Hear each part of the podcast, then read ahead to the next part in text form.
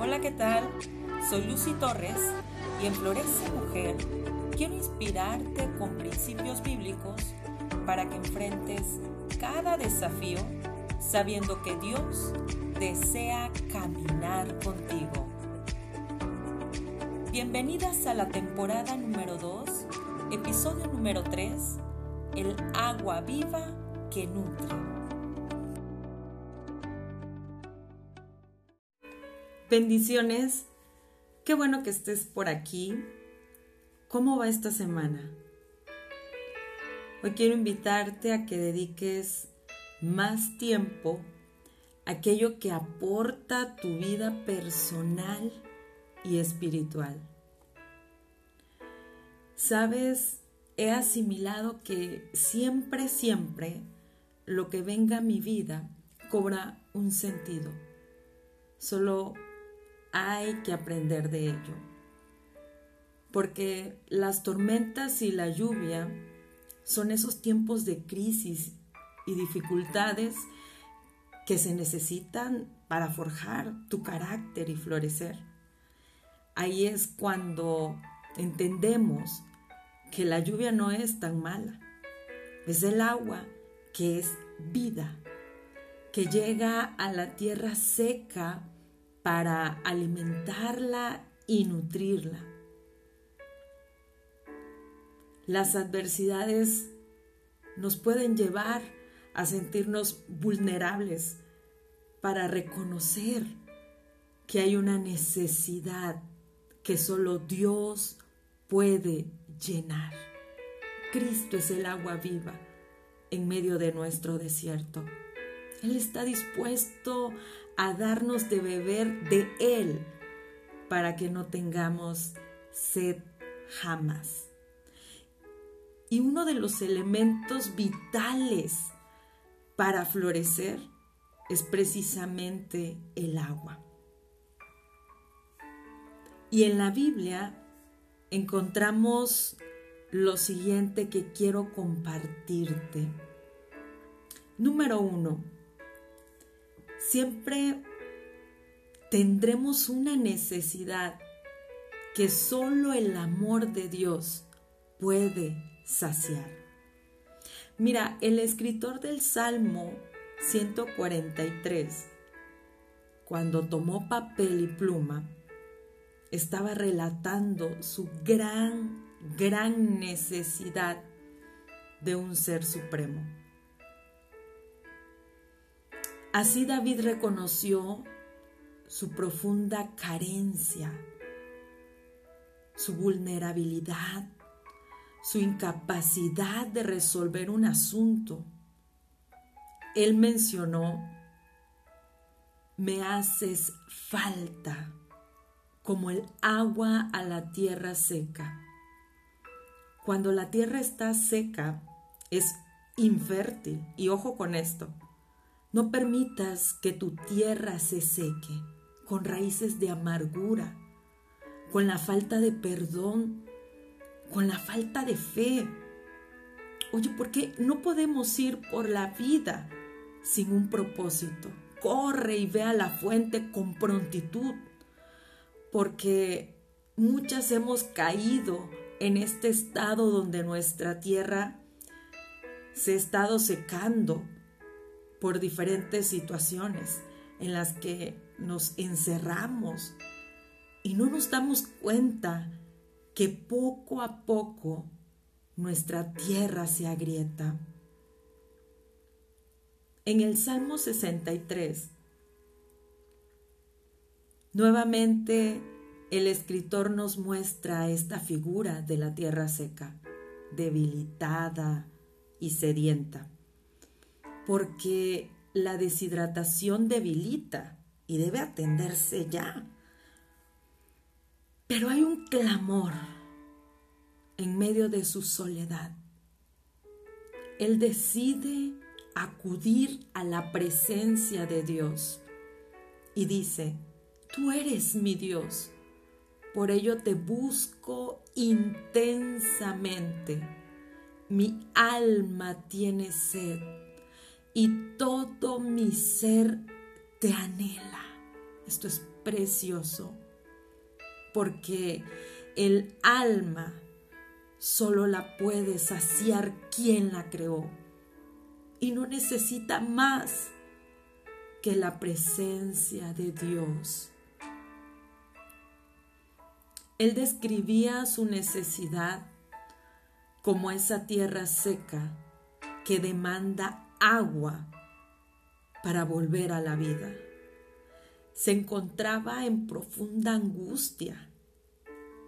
Y es bueno cuando suplicamos la ayuda de Dios, pero sobre todo cuando reconocemos que somos incapaces de saciarnos y que solo Él puede llenar cualquier vacío. Si tienes sed de algo duradero en tu vida, recuerda la oración de David. Únicamente Dios puede satisfacer nuestros deseos más profundos. Número dos, encontramos algo maravilloso, que Jesús está dispuesto a darnos del agua que nutre. Él mismo, Jesucristo, mencionó a la mujer samaritana en Juan, en el libro de Juan, capítulo 4, versículo 14. Y dice así, pero el que beba del agua que yo le daré, no volverá a tener sed jamás, sino que dentro de él esa agua se convertirá en un manantial del que brotará vida eterna. Hay una disposición de parte de Cristo de saciarnos. Pero mira, hay una condición. Dice, el que beba. Es decir, debe de haber una intencionalidad. El que crea, el que venga, quien esté dispuesta a ir, quien esté dispuesto a ir y tomar de esa agua. La excelente noticia es que Él no rechazará a nadie, a nadie que se acerque al agua de vida.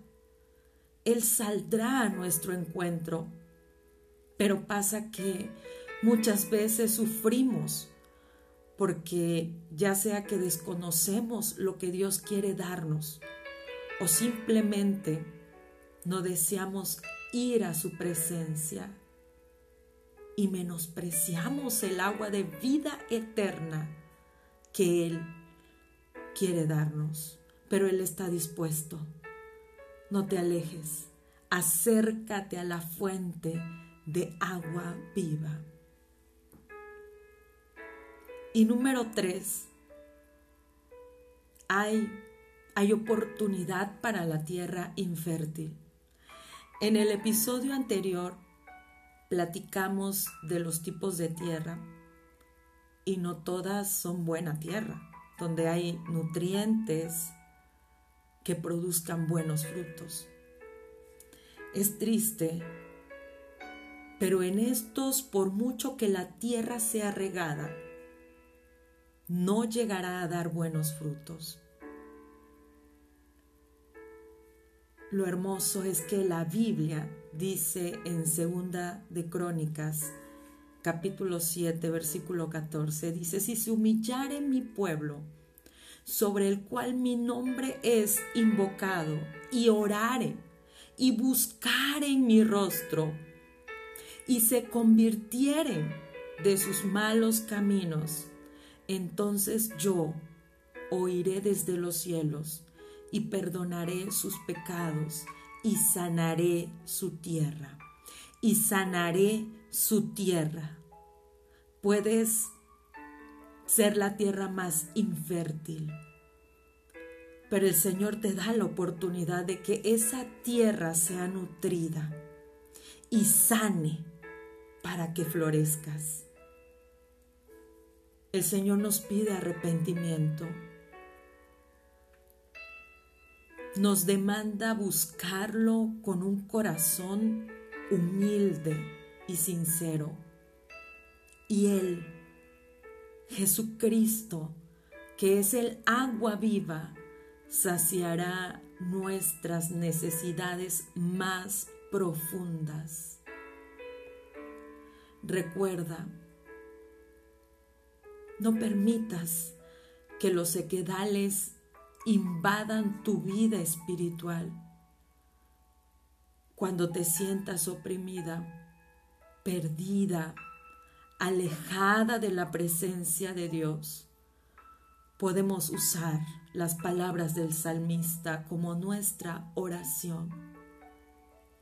Mi alma tiene sed de Dios. Así que no pierdas la oportunidad de crecer y de tener un encuentro personal con Cristo.